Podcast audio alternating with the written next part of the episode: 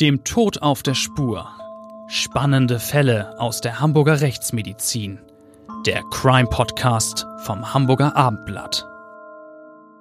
Dieser Podcast wird Ihnen von einem echten Hamburger Original präsentiert, dem GBI, Großhamburger Bestattungsinstitut. Das GBI in der Rechtsform eines Vereins ist seit 1920 die Adresse in und um Hamburg für alle Themen rund um den konkreten Trauerfall sowie bei der Bestattungsvorsorge. Trauer und Feier. Die Menschen vom GBI helfen Ihnen, individuell, empathisch und kompetent. Mit der einzigartigen GBI-Bestattungsvorsorge regeln Sie zudem rechtzeitig alles für ein gutes Ende und erhalten vom GBI eine zeitlich unbegrenzte Preisgarantie. GBI, das Hamburger Original 15 Mal in und um Hamburg. Moin moin und herzlich willkommen zu unserem Abendblatt Crime Podcast, dem Tod auf der Spur. Ich bin Bettina Mittelacher, Gerichtsreporterin beim Hamburger Abendblatt und Sie kennen es, wenn Sie äh, gelegentlich bei uns einschalten. Bei mir ist natürlich wieder Klaus Püschel, der Direktor des Instituts für Rechtsmedizin und Fachmann in Sachen Tod. Der Tod hat viele Gesichter, das weiß wohl niemand besser als du. Äh, eigentlich müssen das andere sagen. Aber ich denke schon, dass ich als äh, alter, alter, wirklich alter Rechtsmediziner mit mehr als 40 Jahren Berufserfahrung sehr viel gesehen habe, speziell auch einerseits in Hamburg und dann in der Umgebung äh, und dann immer wieder trotzdem mal mit dem Kopf schüttle und äh, sage, hm, es gibt nichts, was es nicht gibt, oder es gibt tatsächlich viele Gesichter des Todes, unzählige Varianten, wie jemand zu Tode kommen kann. Ja, der Tod kann zum Beispiel schleichen kommen, sich als tückische Krankheit im Körper einnisten und dort langsam sein zerstörerisches Werk vollbringen. Der Tod kann auch von fremder Hand geplant sein, heimlich und dann tückisch ausgeführt. Er kann aber auch überraschend zuschlagen, durch einen Unfall beispielsweise, einen Herzinfarkt oder einen Schlaganfall, ganz plötzlich. Ja, und ähm, der kann auch durch eine sehr unglückliche Verkettung merkwürdiger Umstände äh, passieren. Zur falschen Zeit am falschen Ort. Als Rechtsmediziner weiß ich, ja, es, es gibt eben ganz, ganz komische Geschichten. Manchmal erkennt man es schnell, manchmal dauert es ziemlich lange. Und äh, in dem Fall, über den wir heute reden, hatten wir dann auch einen ganz besonders ungewöhnlichen Täter, einen äh, Fall, ja, in dem eine eine Elster, du hörst jetzt richtig, äh, eine, eine Elster zur Mörderin geworden ist. Also nicht der Gärtner, sondern die Elster war die Mörderin. Eine, eine Elster als Mörderin, ja, das klingt schon wieder wie ein fantasievoll gruseliges, äh, möchte ich sagen, Szenario. Aus Aber einem, wir sind nicht bei Hitchcock. Ne? Ja, aus einem schaurigen Klassiker. Ja, natürlich denke ich sofort an Hitchcocks Die, die Vögel äh, klar, da drängt sich der Gedanke auf, wenn du von einer einem tatsächlichen Vogel als Mörderin redest. Also dann denke ich an ein aggressives, mörderisches Tier, äh, das wild mit den Flügeln schlägt und den, den Spitzenschnabel weit aufreißt. Aber so ist es dann ja offenbar nicht gewesen. Ja, ja irgendwie denkst du dann auch an Picken und äh, Blutgefäße aufreißen. Nein, aber in diesem Fall war das ganz anders, aber es war wirklich die, die Elster.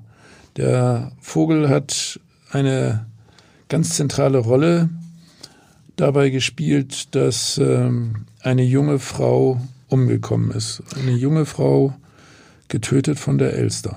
Aber lassen wir unsere Hörer noch ein bisschen warten, bis wir den Fall dieser mörderischen Elster aufklären. Ja, der Spannungsbogen muss noch ein bisschen erhalten ja, bleiben. Wie ist das ähm, passiert? Erst sollten wir mal eine andere Szenerie äh, schildern, die mit dem Vogelfall zumindest bei der Todesursache einige verblüffende Parallelen aufweist. Äh, wir befinden uns jetzt in Hamburg-Harburg. Es ist tiefste Nacht. Notarztwagen ist unterwegs, steht vor einem Haus. Blaulicht äh, hat er natürlich an und äh, im Laufschritt eilen die Retter zu einem Mehrfamilienhaus und dort dann das Treppenhaus hinauf. Es geht wirklich um Leben und Tod, denn ein 60-Jähriger klagt über akute Herzbeschwerden und hat per Notruf die Feuerwehr alarmiert. Der Kranke wird jetzt in eine Klinik gebracht. Ja, ja, das war ein, ein Fall, der mich immer wieder sehr zum Nachdenken bringt, der Bäckerberg in Harburg. Äh, jedenfalls, äh, nachdem der 60-Jährige abtransportiert wird, äh, wird in demselben Haus äh, in, in Hamburg-Harburg kurze Zeit danach ein Rentner notärztlich versorgt und ins Krankenhaus äh, gebracht. Und ähm, der Mann ist gestürzt und es besteht der Verdacht, äh, dass hier ja, ein Schenkelhalsbruch vorliegen könnte. Und äh, man macht die entsprechende Diagnostik. Deswegen bleibt, zum Glück muss man sagen, ja, diese Person dann im, im Krankenhaus. Und dann kommt es nochmal zu einem Notruf bei der Feuerwehr, also jetzt schon der dritte Fall, wieder aus derselben Adresse. Ein wahres Unglücksgebäude. Ja, aber das hat man eben damals nicht richtig durchschaut. Äh, irgendwie dachte man damals immer noch an Zufälle. Das noch einmal rast der Notarztwagen dorthin. Ja, das muss ja wirklich ein böser Zufall dann gewesen sein. Ja, bei dem mittlerweile äh, dritten Notfall ähm, ist jetzt ein junger Mann betroffen, der hat an übermassive Übelkeit geklagt, er wird ins Krankenhaus gebracht. Ähm, es ist dieselbe Klinik, in der auch die beiden anderen Kranken aus dem Mehrfamilienhaus behandelt werden. Allen drei Menschen kann geholfen werden. Es geht ihnen nach kurzer Zeit schon wieder besser. Und keiner ahnt zu diesem Zeitpunkt, dass sie gerade eben noch rechtzeitig einer tückischen, man muss sagen, einer tödlichen Gefahr entronnen sind. Ähm, die haben noch Glück gehabt, aber nur wenige Stunden später macht die Feuerwehr eine schreckliche Entdeckung. Sie finden denn nämlich nun am selben Ort, in demselben Mehrfamilienhaus, drei leblose Menschen vor. Und der Tod ist schleichend zu ihnen gekommen, geräuschlos, unbemerkt und er hat gnadenlos zugeschlagen. Ja, die Feuerwehr äh, ist da äh, nicht äh, von sich aus hingegangen. Es, es äh, hat auch nicht gebrannt. Also Ausgangssituation war dann, dass aus demselben Haus äh, Leute nicht am Arbeitsplatz erschienen sind und dann hat man nachgeguckt und äh, man findet dann in dem Haus Tote. Drei Männer sind an einer Kohlenmonoxidvergiftung gestorben. Äh, und die liegen dann tot in der Wohnung. Äh, und ich muss sagen, Kohlenmonoxid ist für einen Gerichtsmediziner ein, ein bizarres, äh, wirklich sehr spannendes, sehr ungewöhnliches Thema, immer wiederkehrend, immer, solange es das Feuer gibt, solange gibt es diese Toten, beklagenswert, aber auch spektakulär. Kohlenmonoxid ist ein, ein schleichendes, ein tödliches Gift seitdem wir das Feuer kennen und äh, es ist ein, ein, ein Mördergas, äh, das bei jeder unvollständigen Verbrennung entsteht. Also wenn da Sauerstoff fehlt und dieses Gas dringt durch Wände und Ritzen und kann sich auch über größere Strecken in, in Gebäuden verbreiten. Und äh, es tötet heimlich, still und leise, heimtückisch, ohne dass man es bemerkt oder irgendetwas dagegen tun kann. Denn Kohlenmonoxid sieht oder schmeckt man nicht und es ist geruchslos. Ja, kein menschlicher Sinn, also von unseren normalen fünf Sinnen, kann die Gefahr wahrnehmen. Dieses Phänomen begegnet uns immer, immer wieder. Und äh, als Rechtsmediziner versuchen wir immer wieder darauf aufmerksam äh, äh zu, darauf aufmerksam zu machen. Und bei den Opfern haben wir es mit Personen jeden Alters zu tun, jeder Profession, äh, Kinder, Erwachsene, Paare, ganze Gruppen, äh, Gesellschaften sogar habe ich erlebt, Hochzeitsgesellschaften. Und äh, es gilt eben zur falschen Zeit an einem gefährlichen Ort, wo bei unvollständiger Verbrennung Kohlenmonoxid entsteht, ohne dass man das weiß. Ja, der Tod kann wirklich in jedem Raum lauern, jederzeit. Und dann vergreift er sich an ahnungslosen Opfern. Und manchmal kriecht er auch auf bizarren Umwegen an sie heran. Und so war das dann bei einer Studentin aus Bremerhaven. Äh, die Frau ist im Prüfungsstress ähm, und ihr wird zum Verhängnis, dass sie, um sich ein bisschen zu entspannen in dieser, dieser Prüfungsphase, ähm, dass sie ein ausgiebiges heißes Bad nehmen will. Und ja, sie bleibt wirklich sehr lange im Badezimmer, beunruhigend lange. Die Eltern, die sind dann irgendwann in Sorge, als sie nach zwei Stunden immer noch nicht äh, wieder aufgetaucht ist. Äh, sie rufen nach ihr und, und warten nervös auf eine Antwort, aber es passiert nichts. Sie, ne, die, die, die Tochter reagiert nicht. Dann brechen die Eltern die Badezimmertür auf ja, und finden ihre Tochter leblos in der Wanne. Sie, rufen sofort einen Notarzt, aber der kann auch nicht mehr helfen. Ja, an diesen Fall kann ich mich wirklich äh, noch sehr, sehr, sehr gut erinnern. Das war übrigens während der Fußball-Weltmeisterschaft. Deswegen waren die anderen in der Familie auch so intensiv beschäftigt und haben sich nicht weiter um die junge Frau gekümmert. Ja, und der Täter war in diesem Fall wirklich eben die die Elster, eine Elster hat die junge Frau getötet. Das ist wirklich die Wahrheit. Ja, wenn auch noch nicht die ganze Wahrheit. Äh, okay, räume ich ein. Denn äh, es gehörte auch noch eine sehr, sehr merkwürdige Verkettung von Zufällen dazu, äh, die zusammen mit der Elster zu dem Tod der jungen Frau äh, führen. Es sind Zufälle, die aber, ja, wenn es das Unglück will, jeden Lebensweg einmal schon kreuzen könnten. Ja, nun verrate schon. Was sich dann, hat sich denn nun genau ereignet, dass die Elsa zur Mörderin wurde? Ja, gemach, gemach. Also, eins nach dem anderen. Die Elster, der Vogel, steht äh, am Anfang der Kette letztlich tödlicher Ereignisse. Die Elster äh, war oben auf dem Dach und äh, hat auf dem Schornstein gesessen, so stelle ich mir das jedenfalls vor, war dann neugierig, wie Elstern manchmal sind, und äh, dann ist sie in den Schornstein reingerutscht, unvorsichtigerweise. Der Schornstein war übrigens auch nicht abgedeckt. Und äh, beim Abrutschen im Schornstein hat sie sich äh, dann im Schornstein verfangen und äh, zwar da am ersten Ofenrohr, was seitlich in diesen Schornstein reinkam. Und jetzt kämpft sie um ihr Leben und löst damit letztlich das Drama aus. Die Elster klammert sich fest und verschließt damit dieses Abzugsrohr. Die Folge eine Kohlenmonoxidvergiftung der Studentin im Badezimmer.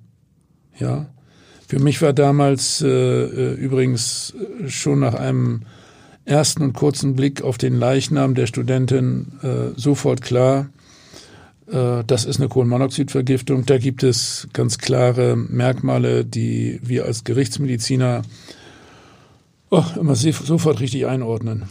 Ja, aber erstmal muss natürlich der Hergang der Geschehnisse äh, eindeutig rekonstruiert werden. Was ist überhaupt los? Äh, dafür gibt es mehrere Untersuchungen. Ähm, es war ja ganz zuerst auch ein Notarzt bei der verstorbenen jungen Frau und der hatte aber keinerlei Hinweise auf eine Kohlenmonoxidvergiftung gesehen.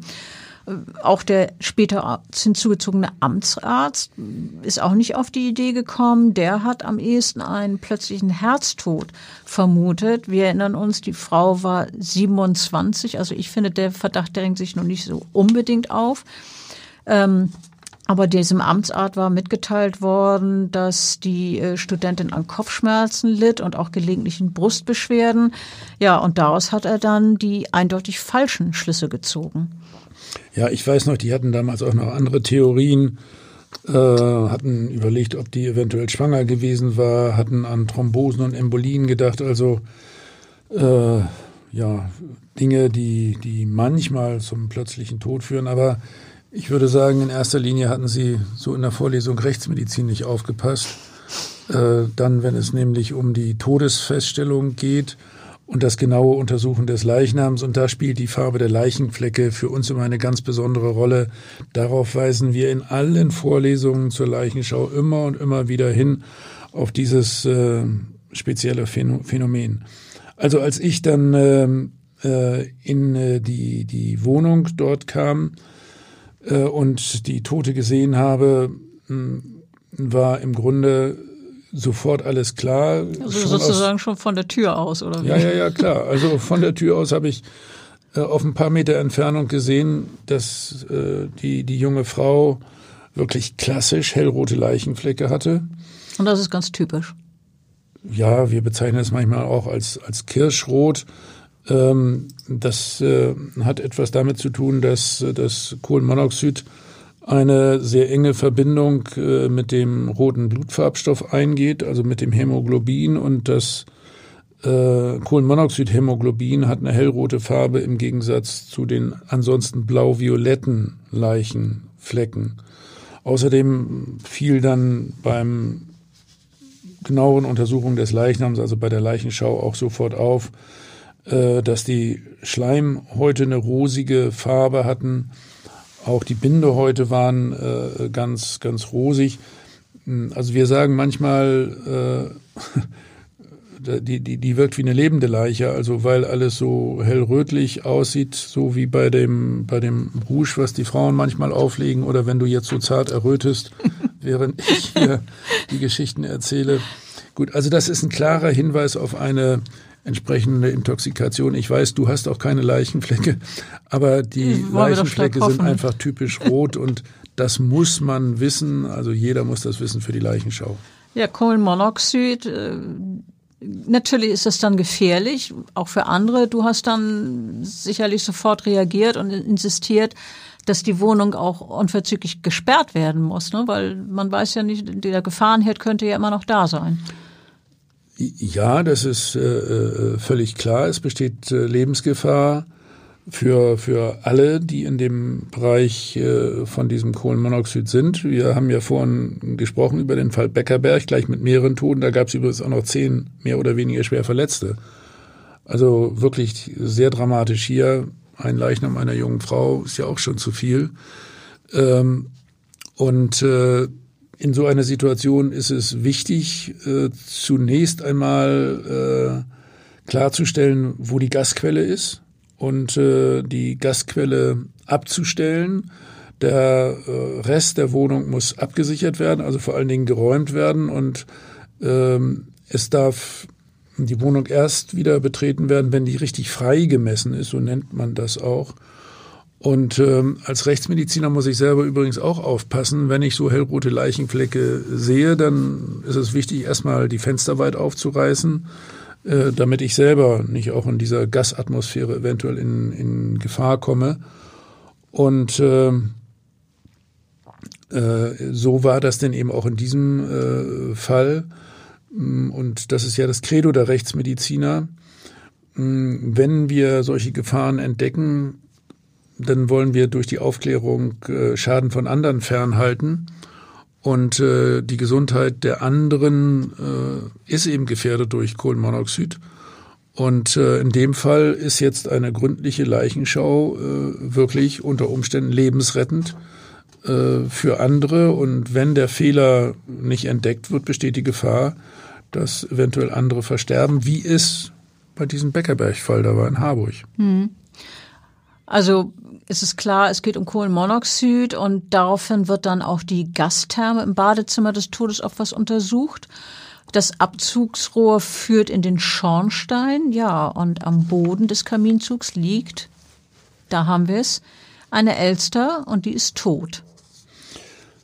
Ja, aber bis dahin äh, waren tatsächlich noch äh, ein paar spezielle Schritte erforderlich. Äh, der äh, hinzugezogene Bezirksschornsteinfegermeister hat zunächst einmal äh, richtigerweise den, den Gasboiler dort untersucht im Badezimmer und äh, den Abzug. Und äh, da hat er festgestellt, dass äh, der, der Gasboiler und der Abzug intakt sind, ja. Und von daher schien es zunächst einmal noch ganz unklar zu sein, wie es zu dieser Kohlenmonoxidvergiftung gekommen ist. Aber man hat dann eben auch noch äh, in, äh, äh ja, in den Revisionsschacht geguckt, da in diese Klappe unten am Schornstein. Und äh, da unten lag dann die tote Elster. Und äh, als die äh, Polizei mich dann anrief, wir hatten ja inzwischen unsere Sektion erledigt. Das war für uns, der, der Einsatz war schon abgeschlossen und die, die Polizei hat dann später von diesem Fund zusammen mit dem Schornsteinfegermeister berichtet. Ja, da fiel mir dann sofort ein, das Thema kenne ich auch. Vogelnester in, in Schornsteinen äh, haben schon mehrere Menschen in den Tod gebracht. Also eine etwas andere Situation, nicht der Vogel, aber ein Vogelnest im Schornstein. Ich erinnere mich speziell an den Fall eines äh, ja, recht bekannten Mitbürgers, will hier nicht erzählen, wer das war, den hat's in der Sauna erwischt, weil tatsächlich ein Vogelnest im Abzug der Sauna war und das war eine Sauna, die naturbeheizt wurde und dadurch konnte das Kohlenmonoxid nicht aus der Sauna abziehen. Der Leichnam sah übrigens damals besonders inter interessant aus, weil der auch noch dann etwas ge gebrezelt wurde. Jetzt würde ich eigentlich gerne über diesen Fall was nachfragen, aber du hast schon angedeutet, dass du äh, darüber nicht weiter reden willst. Kommen wir zurück äh, zu unserem Fall mit dem, mit dem Kohlenmonoxid und ähm, dem Verursacher, nämlich dieser Elster. Äh, da war natürlich dann ganz klar der Verdacht, äh, dass das damit zusammenhängen konnte, aber äh, das ist ja noch lange keine Gewissheit. Man muss das ja noch mal genauer untersuchen. Ja, wir wollten natürlich jetzt auch alle Einzelheiten dieses tödlichen Geschehens möglichst genau rekonstruieren. Äh, dass die Elster dort unten im Schornstein gelegen hat, hätte ja unterschiedliche Gründe haben können. Sie könnte da zum Beispiel auch äh, verdurstet oder verhungert sein, weil sie da eben reingerutscht war und nicht wieder rausgekommen ist. Ja, oder eben äh, auch an einer Kohlenmonoxidvergiftung gestorben sein. Also deswegen äh, äh haben wir äh, nach der Obduktion der Frau die hatten wir ja schon in Bremerhaven durchgeführt, uns dann später auch noch die Elster bringen lassen. Und äh, deswegen haben wir in dem Fall auch den Vogel seziert. Also ihr obduziert gegebenenfalls auch Tiere. Wie, wie muss ich mir denn das im Fall einer Elster vorstellen? Naja, äh, das ist natürlich etwas anders als die Obduktion eines, eines Menschen. Äh, alles vor allem in einem viel kleineren Maßstab. Ja. Ähm, ja, äh, die Elster ist uns in einem Asservatenbeutel gebracht worden und äh, wir, wir haben im Institut für Rechtsmedizin in Hamburg dann die Detailuntersuchungen gemacht.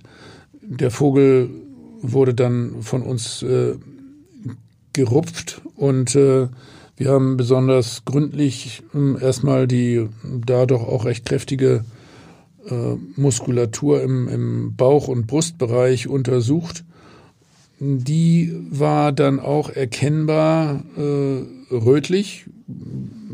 Also wir bezeichnen das häufig als Lachsrot, also lachsrote äh, Muskulatur. Und dann haben wir bei der Elster, ähnlich wie, wie wir das sonst bei einer Sektion tun, auch den Brustkorb ähm, aufgemacht und haben äh, die inneren Organe untersucht und haben aus äh, äh, dem Herzen Blut gewonnen das Blut äh, im Herzen und in den großen herznahen Blutgefäßen hatte ebenfalls eine hellrote Färbung. Und äh, also wir haben das abgesaugt und in unserem äh, chemisch-toxikologischen Labor äh, untersucht. Und äh, ja, da wurde dann die äh, Diagnose der Kohlenmonoxidvergiftung bestätigt. Die Elster hatte 63 Prozent Kohlenmonoxidhämoglobin äh, als Konzentration. Die tote Frau hatte 64 Prozent. Die hatten also wirklich fast in gleicher Art und Weise ihr Blut mit Kohlenmonoxid aufgesättigt und hatten also beide eine tödliche Konzentration von Kohlenmonoxidhämoglobin. Ja, also damit habt ihr ja das äh, wirklich dann schlüssig äh, rekonstruiert, wie es zu diesem Tod äh, de, der Frau gekommen ist, dass die Elster dann eben im, im Rohr des Kamins festgesteckt ist, nicht mehr äh, rausgekommen ist, äh, dass dann die Abluft verstopft war und äh, ja nicht mehr durch den Schornstein nach oben erweichen kann, sondern ins Badezimmer gedrückt wird. Und deshalb hat die Frau also dieses hochgiftige Kohlenmonoxid eingeatmet ja, äh, diese immense Fahr durch Kohlenmonoxid, äh, das ist vielen Menschen noch gar nicht bewusst, oder? Ähm, das kann man äh, so sagen. Das Kohlenmonoxid ist ein schleichendes Gas, was man eben auch nicht riechen kann, man nicht sehen kann. Das haben wir ja schon gesagt. Es kann in relativ kurzer Zeit zum, zum Tod führen, wenn die Konzentration in der Einatmungsluft groß ist. Manchmal dauert es auch längere Zeit bei äh, Kohlenmonoxid in sehr äh, geringer Konzentration. Bedrohlich wird es immer dann, wenn in einem geschlossenen Raum mit einer Brennstelle nicht genug Sauerstoff zugeführt wird und gleichzeitig Kohlenmonoxid gebildet wird. Eben durch eine unvollständige Verbrennung in Räumen ohne Frischluftzufuhr. Quellen von Kohlenmonoxid äh, gibt es sehr, sehr viele. Also da habe ich schon viele Szenarien erlebt. Äh, es kann mal ein Gaskocher sein. Äh, es kann auch ein, ein Feuer sein, äh, das zu wenig Sauerstoff hat. Es kann ein Grill sein, Abgase, Holzkohlegrills. Ähm, Gasheizungen sind insbesondere gefährlich im, im Campingbereich. Wir haben auch schon Gasheizungen Standgas äh, äh, oder Heizungen, die, die dann über Standgas äh, betrieben werden, in äh, Autos erlebt. Im Campingbereich äh, kann es dann auch sogar in Zelten zu Vergiftungen äh, kommen. Äh, Habe ich also auch schon selber mal äh, in einem in einer in einem Zeltlager äh, miterlebt. Du hast vorhin Gasheizung eben auch als, als äh, Quelle von diesem äh, giftigen Kohlenmonoxid erwähnt. Und das Wort Gasheizung ist ein Stichwort, das uns wieder zu unserem eingangs geschilderten Fall in Hamburg-Harburg äh, bringt mit den drei Verletzten und den drei Todesopfern. Ähm, wir haben die Fälle übrigens auch ausführlich in unserem Krimisachbuch Tote Schweigen nicht geschildert. Ja, in Harburg mit äh, war es dann so, dass ein technischer Defekt an der Gaszentralheizung ähm, als Ursache für den Tod der drei Männer ermittelt wird. Die Männer waren 32 Jahre alt, 56 und 72. Die haben in zwei direkt benachbarten Mehrfamilienhäusern gewohnt und weitere zwölf Nachbarn sind äh, durch diese Kohlenmonoxidvergiftung auch noch schwer verletzt worden. Ja, noch in der Nacht, als es äh, aus einem der beiden Häuser diese drei oben von uns beschriebenen Notrufe äh, aus äh, unterschiedlichen Wohnungen gegeben hatte, äh, da hat niemand diesen Zusammenhang hergestellt. Dabei war in allen Einsätzen dieselbe Rettungsmannschaft vor Ort. Das sollte eigentlich schon verdächtig sein. Alle mhm. Personen kamen in dieselbe Klinik, landeten da aber in einer äh, ja äh, unterschiedlichen äh, äh, Notaufnahme, einmal eben chirurgisch, äh, einmal internistisch mit äh, Herzinfarktverdacht und einmal Vergift einer, äh, Verdacht einer Vergiftung. Ich finde, das habe ich immer so gesagt, trotzdem hätten eigentlich alle Alarmglocken angehen müssen. Und äh, äh, es hat aber niemand erkannt, deswegen gab es auch keine Rettung für die anderen Personen in diesen Häusern. Erst äh, am nächsten Tag wurde die immense Gefahr richtig erkannt. Ja, dann gingen zwei äh, Anrufe ein. Das war ähm, von besorgten Angehörigen beziehungsweise Kollegen, äh, praktisch vermissten Sachen. Also die, ähm, da haben Leute, Bewohner als vermisst gemeldet. Der eine ist nicht zum Arbeits, beim Arbeitsplatz erschienen, der andere äh, ist auch nicht da aufgetaucht, wo er hätte sein sollen. Und daraufhin hat die Polizei diese Häuser überprüft, wo die Vermissten äh, wohnten und hat die Feuerwehren zugezogen. Und äh, da hat man dann erst zwei Tote entdeckt und äh, dann auch noch ein dritten. Und jetzt muss ganz schnell gehandelt werden. Warum? Naja, das hatten wir vorhin schon bei der, bei der jungen Frau. Äh, wenn man das Problem Kohlenmonoxid hat, dann besteht auch eine Gefahr für andere äh, Menschen. Ähm, also äh, man, man muss vermeiden, dass andere Menschen Schaden nehmen. Man äh, muss das auch äh, für die Rettungsmannschaften auf jeden Fall äh, ins Kalkül ziehen, auch, auch für den Arzt bei der Leichenschau. Und äh, diese Todesgefahr muss äh, so weit wie möglich ausgeschaltet werden. Schnelles, schnelles Handeln ist wirklich geboten. Und äh, in Harburg äh, gab es dann einen speziellen Zufall. Ein, ein Schornsteinfeger äh, war zufällig in der Nähe und der hatte ein Messgerät dabei, um die Kohlenmonoxidkonzentration äh, in dem Haus beziehungsweise an äh, den von ihm überprüften Heizungsanlagen zu untersuchen. Und der hat bei seiner Messung in dem hier in Rede stehenden Haus Beckerberg extrem hohe, also wirklich extrem hohe Werte äh, festgestellt. Dadurch ist die Bedrohung offensichtlich. Und die Einsatzkräfte haben dann auch sofort beide Gebäude geräumt. Das war auch zur Eigensicherung dann erforderlich. Und äh, eine Reihe von anderen Menschen aus diesen Häusern wurden äh, sozusagen evakuiert, die wurden in Sicherheit gebracht und von den äh, vielen Intoxikierten weiterhin mit mehr oder weniger schweren Verletzungen haben wir schon gesprochen. Und äh, ja, immerhin drei Tote. Ja, ähm, du, du hast vorhin gesagt, dass der Schornsteinfeger eine Messung vorgenommen hat. Ähm, was für Werte sind denn da herausgekommen und was, was äh, darf maximal sein? Äh, ja, also der, der äh, Schornsteinfeger hat da einen märchenhaft hohen Wert gemessen. 48.000 ppm, also Teilchen pro Million Luftteilchen das ist wirklich ein sehr hoher Wert. Wenn der gestimmt hätte, dann hätte ich da noch weitergehenden Schaden äh, erwartet. Wenn du sagst 48.000 äh, ppm, diese Einheit, wo ist denn der Grenzwert?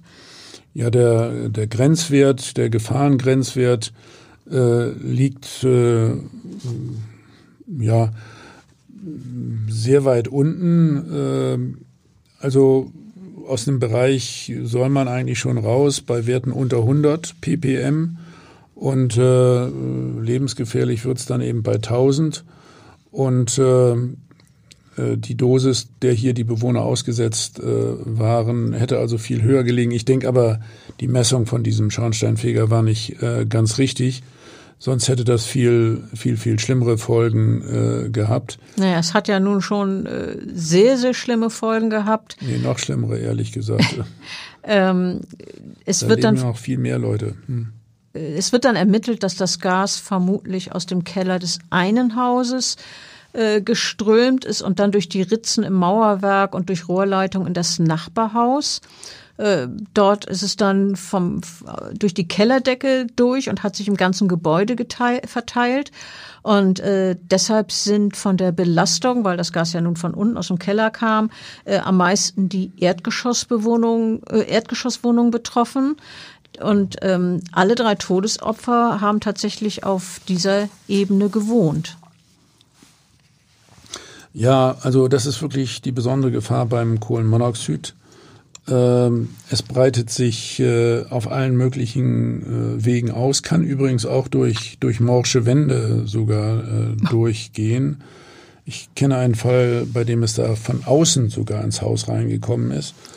Und im Körper. Gruselig. Ja, im Körper. ja, das war im Zusammenhang mit dem Doppeltodesfall. Aber erzählen wir vielleicht ein andermal. Also dieses äh, Kohlenmonoxid bindet an den roten Blutfarbstoff, den, das Hämoglobin. Und äh, die, die Bindungskraft äh, ist zwei bis 300 Mal höher als die vom lebensnotwendigen Sauerstoff. Deswegen kann Sauerstoff dann nicht mehr transportiert werden von den roten Blutkörperchen und vom Hämoglobin. Und ähm, dieser behinderte äh, Sauerstofftransport führt dazu, dass die Zellen des Körpers äh, dann äh, ja infolge Sauerstoffmangel mh, hm, Schaden nehmen. Es gibt klinische Erscheinungen, Kopfschmerzen, Unwohlsein, äh, Schwindel. Äh, übrigens, wenn man in geschlossenen Räumen völlig unerklärlichen Schwindel hat, muss man tatsächlich auch mal an Kohlenmonoxid denken. Und äh, das führt dann zu immer flacher werdender äh, Atmung, ja, verstärkt, dann flacher werdend und schließlich äh, über einen Kreislaufkollaps äh, zur Bewusstlosigkeit und äh, aus der Bewusstlosigkeit hin äh, dann zum, zum Tod. Und äh, je nach äh, ja, Intensität dieser Gasquelle von Kohlenmonoxid kann der Tod unterschiedlich schnell eintreten, innerhalb von Minuten oder manchmal auch von wenigen Stunden. Hätten die drei Menschen äh, in, in, Harburg denn gerettet werden können, wenn die Symptome der ersten nächtlichen Patienten, die ja noch vergleichsweise harmlose Beschwerden hatten äh, und ins Krankenhaus gebracht wurden, äh, wenn die mit einer Kohlenmonoxidverbindung in Ver Verbindung gebracht worden wären? Also nach dem, was du bisher gesagt hast, nehme ich mal an, ja. Ja, ist natürlich ein bisschen theoretisch, aber äh, unsere äh, damaligen Rekonstruktionen haben ergeben, dass äh, die, die Menschen äh, da zunächst einmal, als sich die drei klinischen Fälle ereignet hatten mit den Notaufnahmen, dass die anderen da wohl noch gelebt haben. Und wenn man äh, sofort den richtigen Geistesblitz gehabt hätte und äh, die, die, die Wohnungen in diesen Häusern sofort geräumt hätte, äh, dann wäre es wahrscheinlich nicht zu den äh, Todesfällen und den vielen weiteren Vergiftungen gekommen.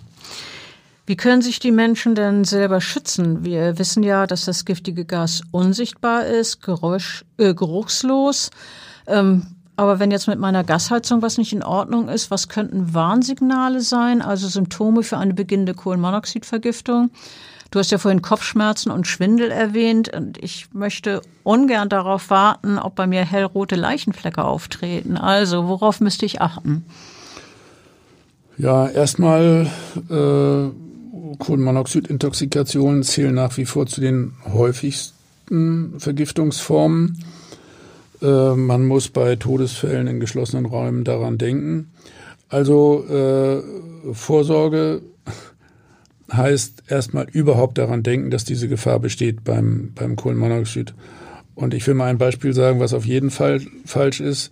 Wenn man äh, am, am Ende eines Grillabends äh, den noch glühenden Grill dann mit ins Schlafzimmer zieht, um damit zu heizen. Ähm, also äh, das ist eine total lebensgefährliche Angelegenheit. Äh, es ist immer schlecht, wenn äh, Sauerstoff verbraucht wird, also wenn viele Menschen in einem Raum sitzen und dann da zum Beispiel noch eine Heizung läuft. Das ist im Campingbereich manchmal der Fall. Und im Campingbereich denkt man zu wenig dran, weil man ja meint, man ist weitgehend im Freien. Aber gerade dort sind dann eben äh, Gasheizungen oder auch Gaslampen unter Umständen doch äh, sehr gefährlich. Also erstes Thema, daran denken. Dann äh, es gibt inzwischen Kohlenmonoxidmelder. Äh, darüber wird diskutiert, ob diese Kohlenmonoxidmelder zumindest dann in, in Räumen äh, mit möglichen Gasquellen sinnvoll sein könnten. Ganz wichtig ist, dass Polizei, vor allen Dingen die Feuerwehr und auch äh, die Rettungsärzte mit entsprechenden Meldegeräten ausgestattet werden. Ja, und so will man verhindern, dass man also wachsam ist, dass man auch äh, ja, Messungen auf, äh, vornimmt und so, dass, dass äh, wenn, wenn es eine Kohlenmonoxidvergiftung gab, dass äh, Tage oder Wochen später noch ein weiterer Mensch sterben kann. Denn das wäre ja theoretisch möglich, ne? wenn, wenn äh, eine entsprechende Diagnose nicht rechtzeitig gestellt wird. Ja, auch das habe ich äh, äh im Laufe meiner vielen Jahre als Rechtsmediziner wiederholt erlebt. Also tatsächlich so eine Situation, äh, Tod im Badezimmer zum Beispiel in der Badewanne. Und äh, dann ist eben gut gelüftet worden und äh, dann ist einige Tage nichts passiert. Und äh, dann zwei Monate später kommt es dann doch zu einem weiteren Todesfall in derselben Badewanne. Und man stellt dann eben fest, dass äh, der Schornstein nicht ordentlich zieht, äh, beziehungsweise dass der äh, Gasboiler äh, defekt ist. Und äh, also es ist extrem wichtig, jetzt auch bezüglich Vorsorge, dass man die hellroten Leichenflecke erkennt bei Verstorbenen. Ja, das ist etwas, was man in der Rechtsmedizin immer wieder lernt. Wenn man die nicht erkennt als ähm, Arzt, dann kann ein das Unglück insofern ereilen, dass tatsächlich ein zweiter Todesfall vorkommt und dann muss man sich den Vorwurf gefallen lassen, dass man als Arzt durch Fehler bei der ärztlichen Leichenschau den Tod eines weiteren Menschen ja nicht direkt verursacht äh, hat, aber nicht verhindert hat. Und äh, das ist natürlich dann schon ein schwerer Vorwurf und man ist dann nicht gefeit vor Selbstvorwürfen, weil man sagt, äh, hätte ich doch besser aufgepasst und hätte ich die hellroten Leichenflecke erkannt, dann wäre nicht ein weiterer Mensch gestorben. Also lieber fünfmal zu viel hingucken als einmal übersehen. Ja, also bei der Leichenschau gilt immer, äh, dass die Farbe der Leichenflecke äh, wenn sie dann ins Rötliche geht, bei einem die Alarmglocken äh, losgehen lässt. Also man muss diese Verdachtsdiagnose dann unbedingt stellen und man muss sich durch eine äh, Sektion und vor allen Dingen eine chemische Untersuchung auf Kohlenmonoxid, Kohlenmonoxidhämoglobin äh, versichern, äh, dass keine Vergiftung vorliegt. Ich erinnere mich übrigens auch noch an den Fall eines älteren Ehepaars, bei dem dann im selben Raum erst die beiden Alten und dann deren Kinder kurz hintereinander verstorben sind, äh, weil auch da eine Kohlenmonoxidvergiftung nicht erkannt wurde. Bei denen wurde dann auch noch ein plötzlicher Herztod bescheinigt. Bei, bei den Eltern erstmal. Ja, erst bei den Eltern und äh, bei den jungen Leuten hat man dann auch sowas überlegt. Äh, aber zum Glück äh, die Polizei gerufen und da hat die Polizei auch die hellroten Leichenflecke dann rechtzeitig bemerkt. Ja, dann, dann lass uns doch noch mal ein paar Geschichten äh, hören, die, die solche Fälle betreffen. Ich denke, wenn du mit ein paar solcher Beispiel, Beispiele äh, erzählst, äh, worum es geht, dann kann man sich die möglichen Gefahrensituationen besser vorstellen und vor allem auch selber vermeiden und dadurch womöglich Leben retten. Das ist ja auch eine ganz wichtige Botschaft. Also die Liste ist fast unendlich. Äh, erinnere mich beispielsweise an äh, meine Zeit in Essen. Da hatten wir mal äh, eine fragliche Lebensmittelvergiftung. Da ging es um eine ganze Hochzeitsgesellschaft. Und äh, beim Hochzeitsschmaus äh, klagten auf einmal die Gäste über Übelkeit, Schwindel. Äh, sie wurden in verschiedene Kliniken eingeliefert. Das gesamte Essen wurde konfisziert und äh, man kam dann erst später darauf, dass ja das Problem darin bestand, äh, dass eine Kohlenmonoxidvergiftung in einem ganz anderen Raum lag und äh, durch einen bestimmten Zug äh, über das Fenster in äh, diesen Festsaal dann kohlenmonoxidhaltige äh, Luft hineinzog und die Leute da zufällig beim Essen äh, vergiftet wurden. Ich erinnere mich auch noch an den Fall von Bundeswehrsoldaten, die gemeinsam äh, in so einem Laster äh, geschlafen haben, so auf Matratzen und dabei die, die Standheizung in Betrieb hatten, äh, da sind mehrere Bundeswehrsoldaten äh, gestorben auch, ja, und äh, alle still, die haben noch nicht mal mitbekommen, ähm, als der erste äh, tot war. Sie hatten natürlich auch alle Fenster und Türen des Wagens verschlossen. Das ist ein besonderes Problem. Heutzutage äh, wird das manchmal sogar dadurch gefördert, dass die Fenster besonders gut schließen und dass die Dichtungen besonders gut sind und die äh, Häuser wegen der äh, Klimatisierung ja nicht mehr so viele Löcher nach draußen haben, so dass dann äh, tatsächlich Kohlenmonoxidvergiftungen äh, häufiger sind. Und äh, ja, noch ein Fall, da saßen wirklich, das war extrem, vier Leute in einem Auto, ja, und sind äh, mit einem äh, weitgehend durchgerosteten VW gefahren. Ich weiß, das war damals noch ein VW Käfer, lange her. Und ähm, der eine saß äh, hinten links hinter dem Fahrer, besonders ungünstig, weil vom durchgerosteten Auspuff her Auspuffgase in den Wagen reinzogen. Ja.